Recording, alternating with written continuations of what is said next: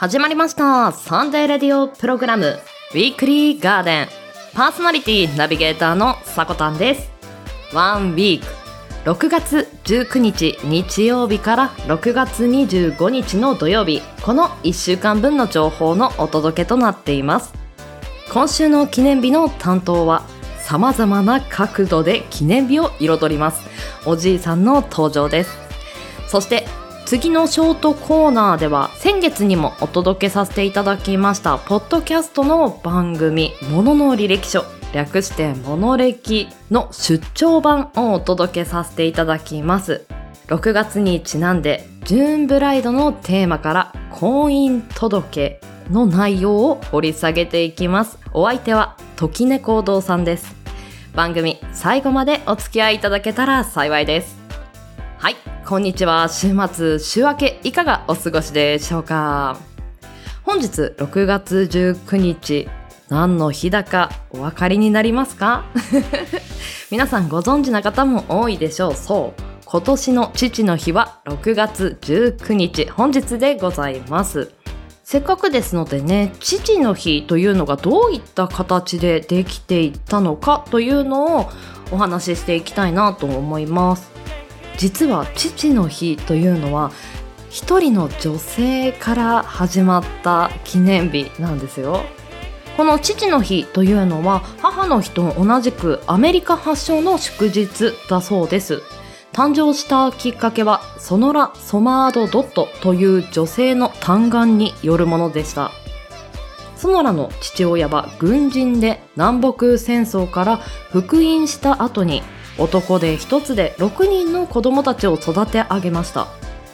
この6人兄弟の末っ子だったソノラはある日教会で行われていた教えを聞き母の日というものがあることを知りました。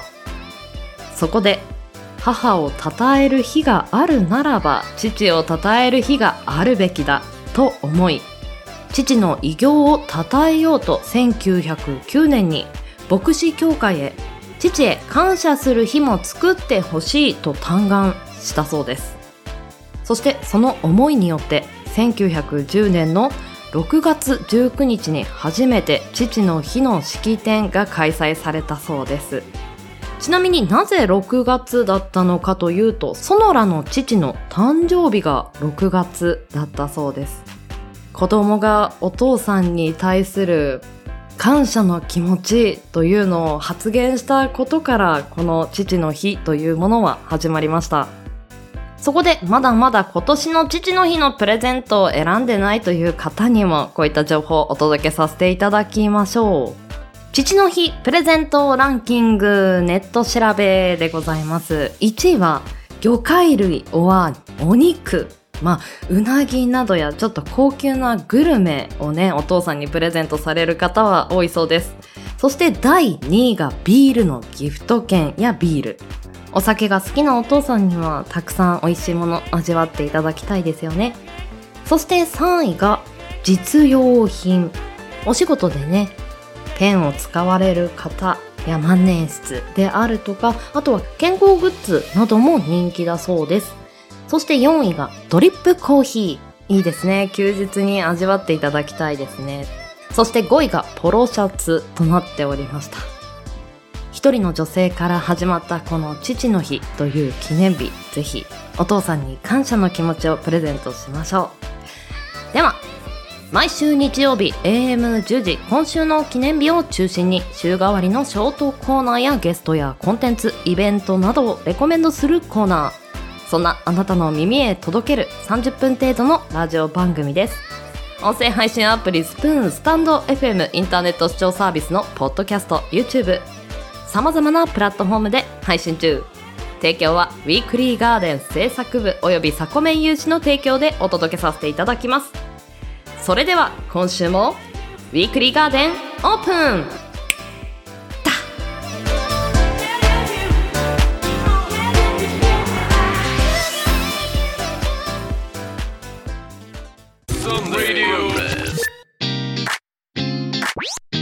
サンデーレディオプログラムウィークリーガーデンベ enjoy together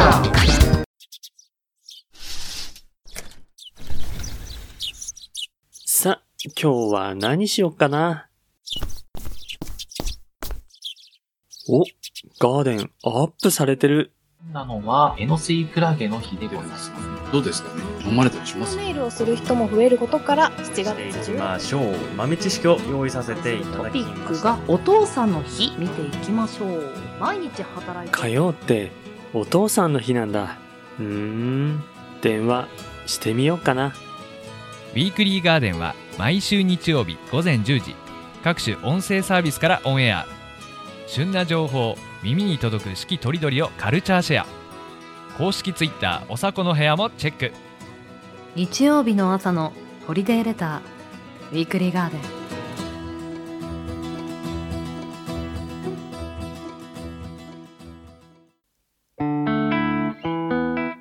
6月19日日曜日から6月25日土曜日、今週の記念日です。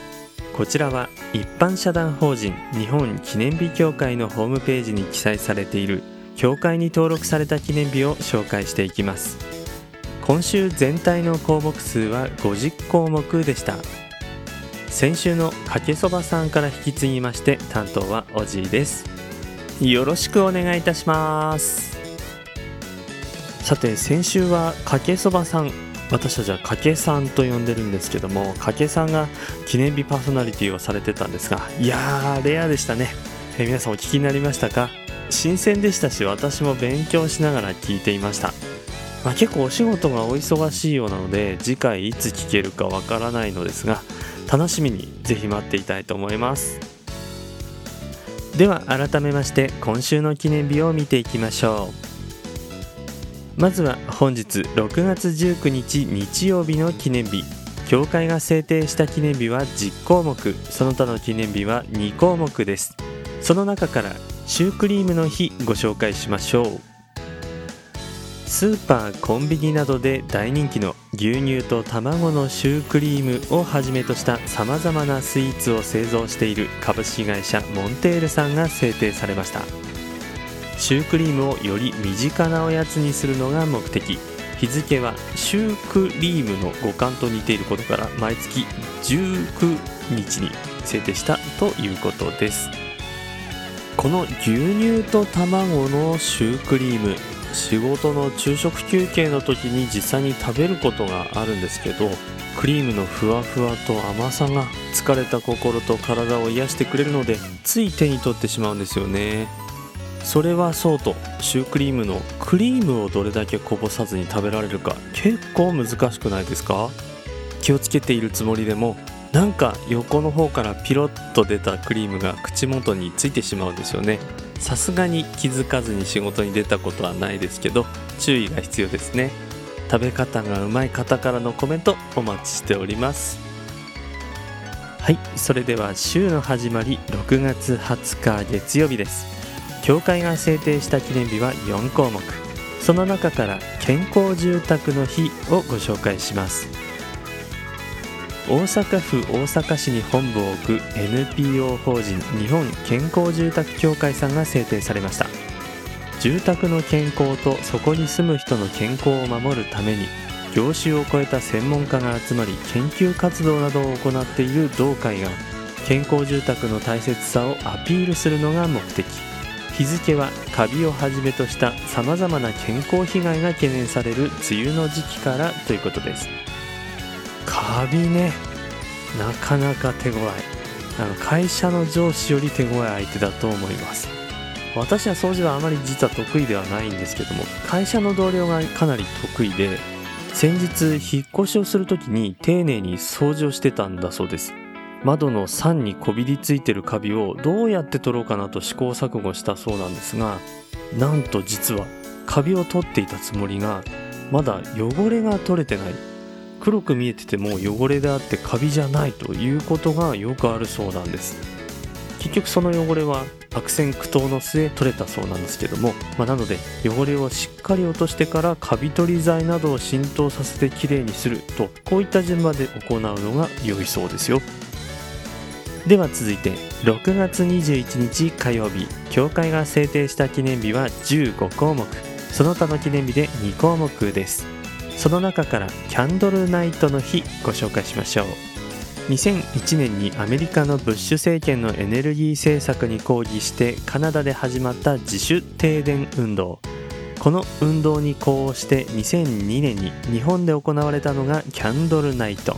以来参加者がキャンドルの明かりのもと豊かな時間を過ごそうと一斉に電気を消す日としてさまざまなイベントが開かれています。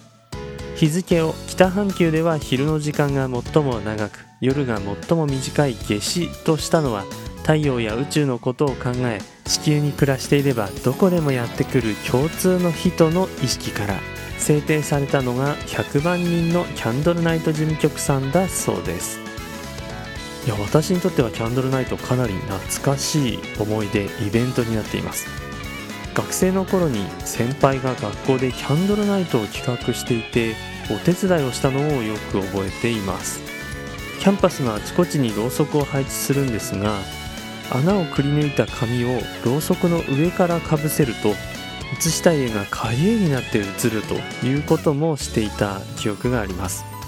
夕方から火をつけ始めてだんだんと暗くなっていってそのろうそくの明かりに照らされながらコンサートなんかもやってましたね。とってもおしゃれな空間だったなと思います。6月22日水曜日週の折り返しです。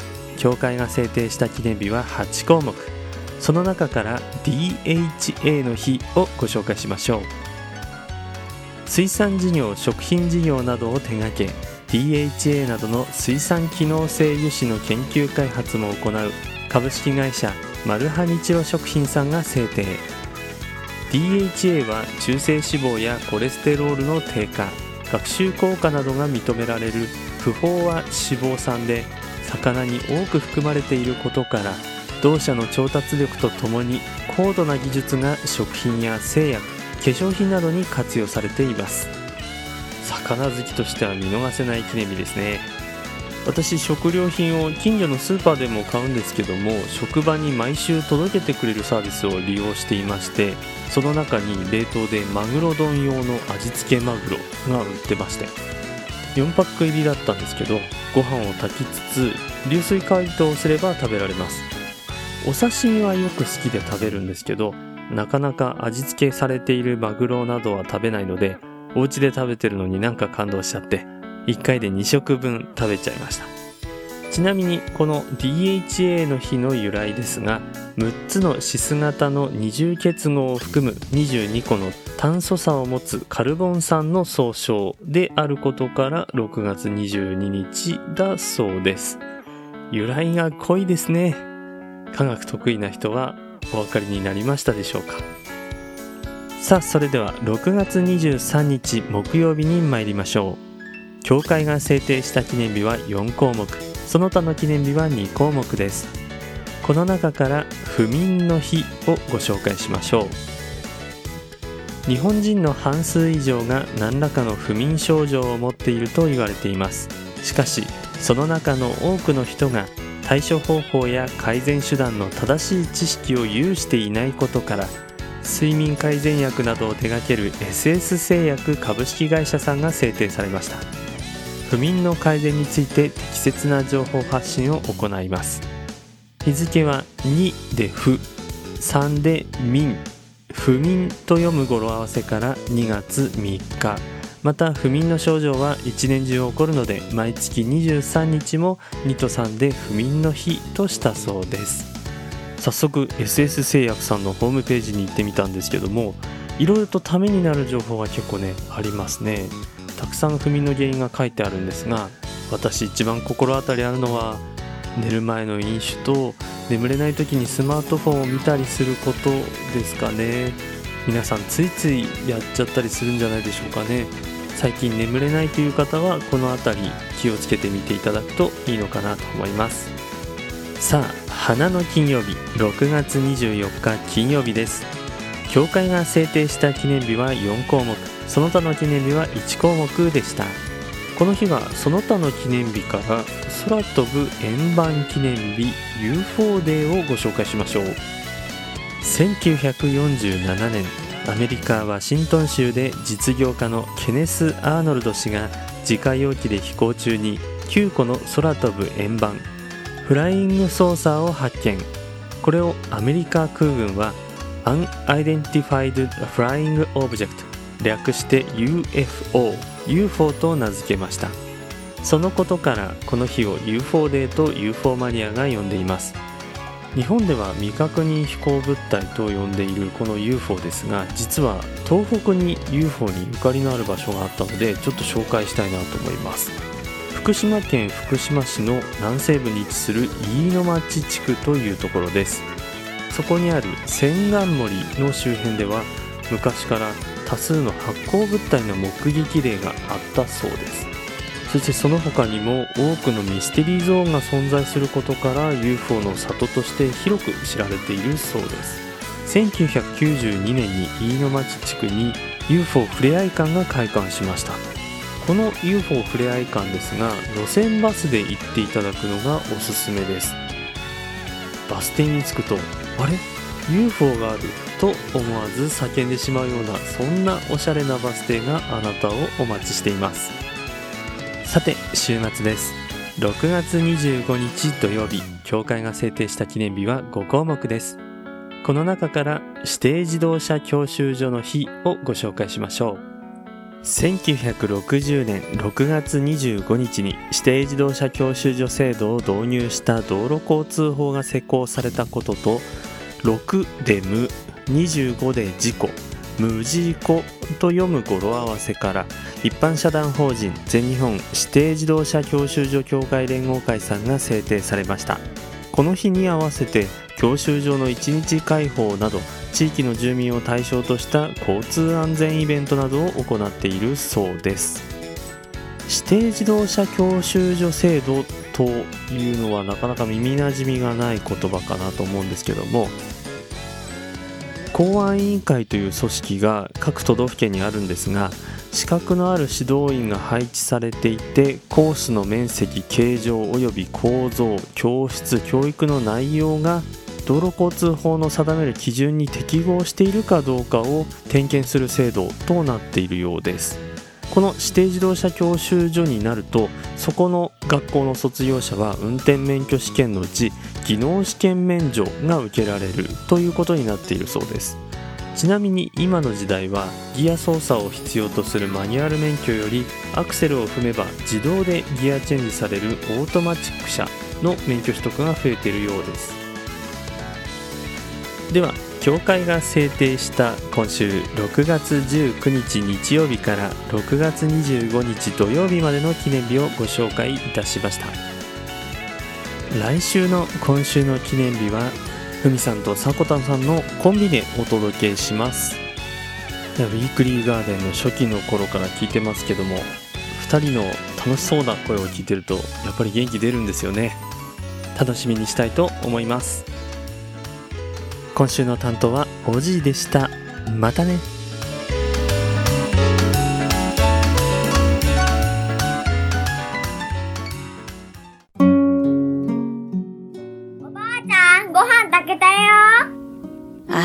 とう。今は便利だね。昔は違ったの？昔は、かまどっていう火が燃えるところに薪をくべてたんだよ。その時に呪文を唱えるの。呪文？呪文？はじめちょろちょろ中パッパ。赤子泣いても蓋取るな。なにそれ？なにそれ？面白い。ねえねえ、他にも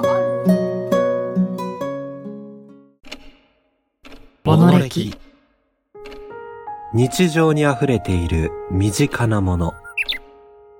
それらの知られざる成り立ちや。人の思いとストーリー。悠久の時を立ち回りあなたに届ける。それがものの履歴書毎週木曜日夜20時よりポッドキャストにて配信中。ウ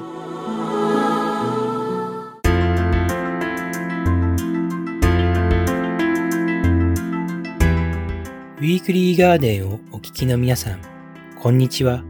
時猫です。本日はポッドキャスト番組モノレキものの履歴書からミニコーナーとしてこのお時間を担当させていただきます。今回深掘りするテーマは婚姻届。ジューンブライドの季節ですね。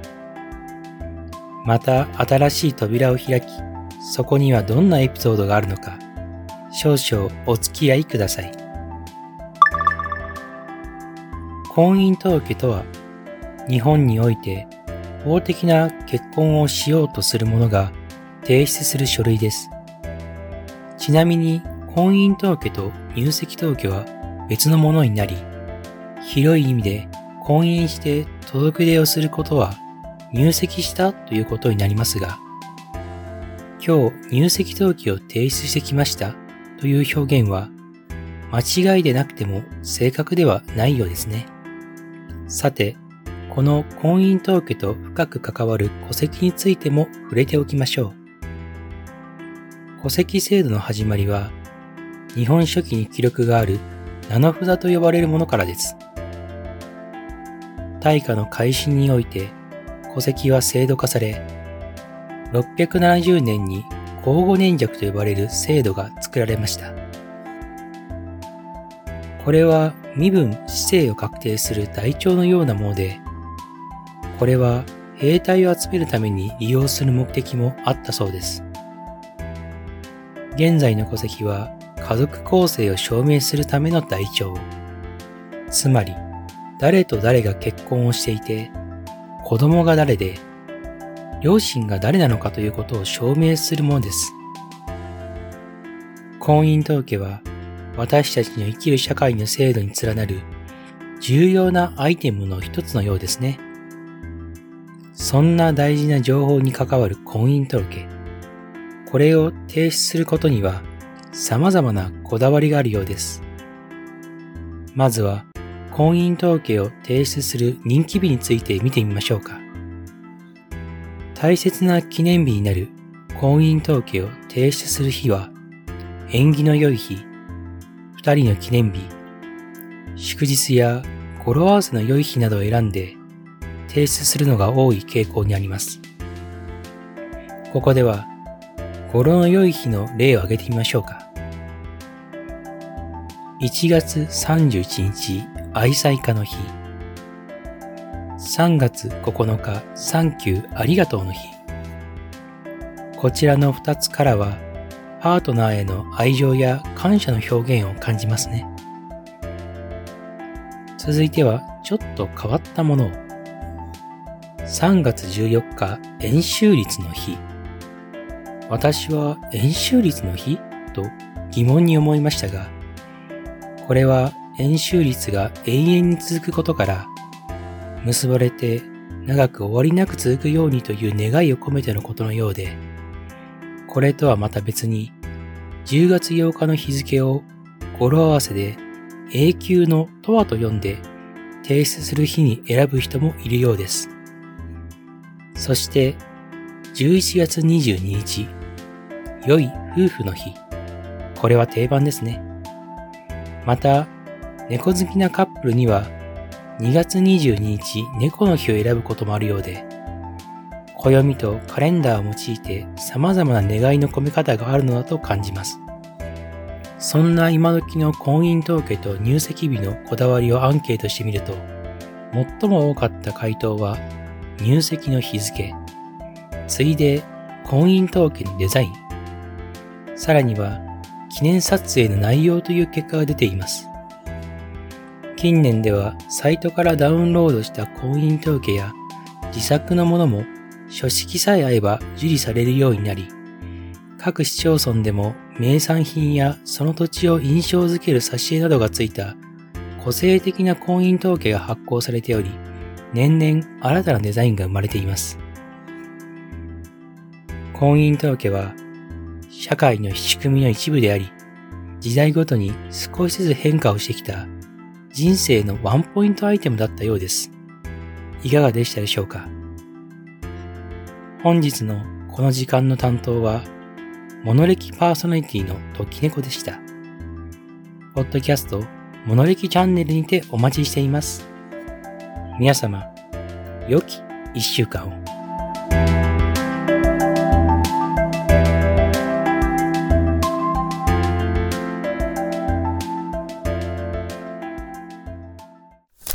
新聞読み上げ配信スプーン新聞部では、私、おじが気になる新聞記事をひたすら読みまくり、私もみんなもまるっと賢くなっちゃおうという1時間のライブ配信企画です。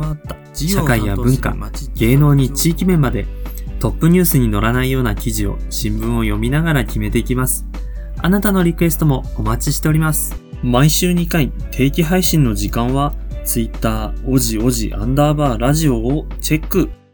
キャストにて毎日日替わりであらゆるジャンルを配信中の総合エンタメ番組スプマガラジオ、レディオストリート、バラエティ、別冊袋とじ、音楽、水曜のそばで、声劇、さじまち劇場、朗読、ことの葉図書館。スプマガの街角、レディオストリート。ワクワクする時間を別冊袋閉じで。水曜のソワレが奏でる美しいメロディーを。さじまち劇場ではドラマの世界を味わい。日曜は癒しの朗読。ことの葉図書館へようこそ。あなたはどのページをめくりますか？楽しいスプーンライフのお供に。スプーンマガジン、スプマガ。毎日19時、配信中。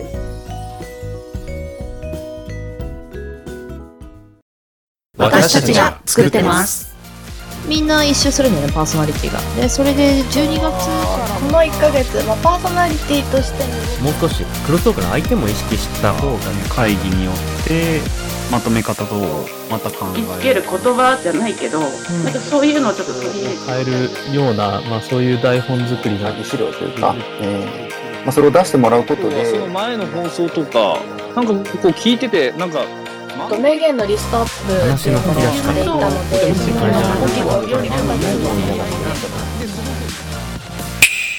ウィークリーガーデン。ウィークリーガーデン。ウィークリーガーデン。ウィークリーガーデンは毎週日曜日 AM10 時各種音声サービスにて発信しています。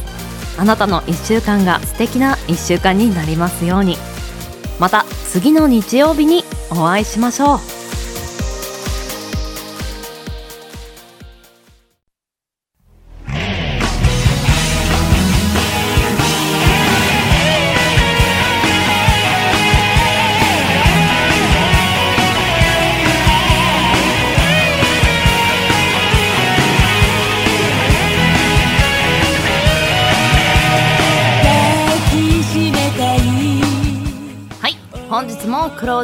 お時間です。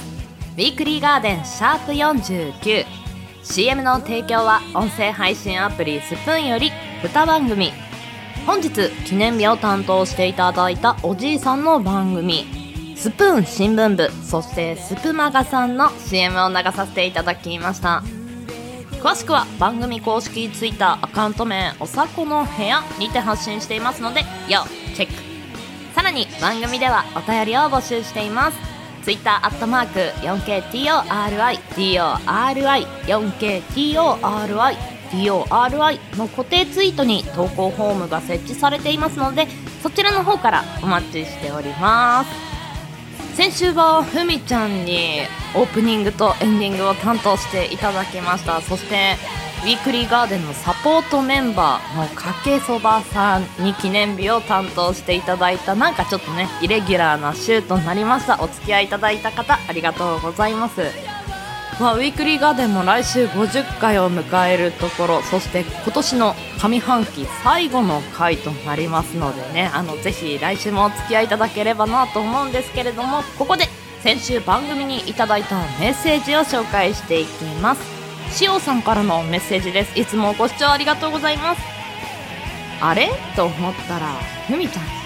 パチンと言ってしまうあたりがふみさんの大人かわいい女子らしくてついニヤッとしてしまいましたと。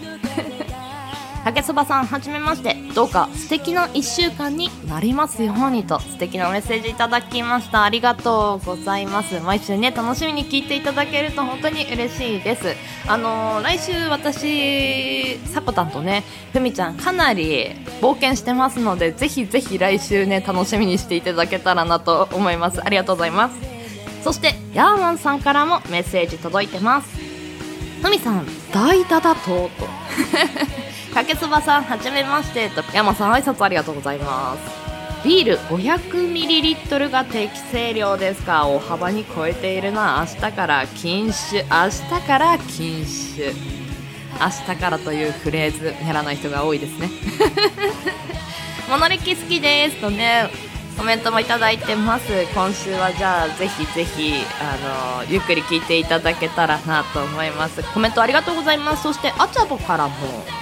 さこたんおはにょさこたん？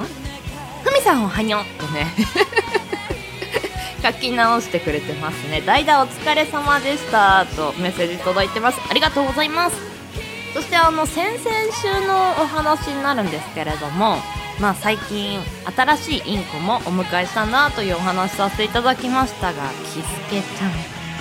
ちょっと聞こえますでしょうか？小太りの声は。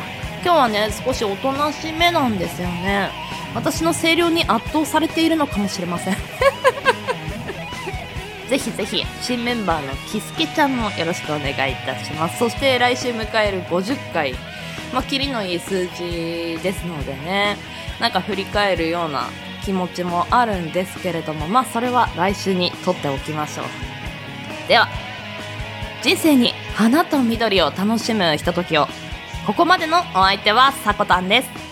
この番組の提供はガーデン製作部およびサコメン有志の提供でお届けさせていただきました。皆さんよきウィークリーを。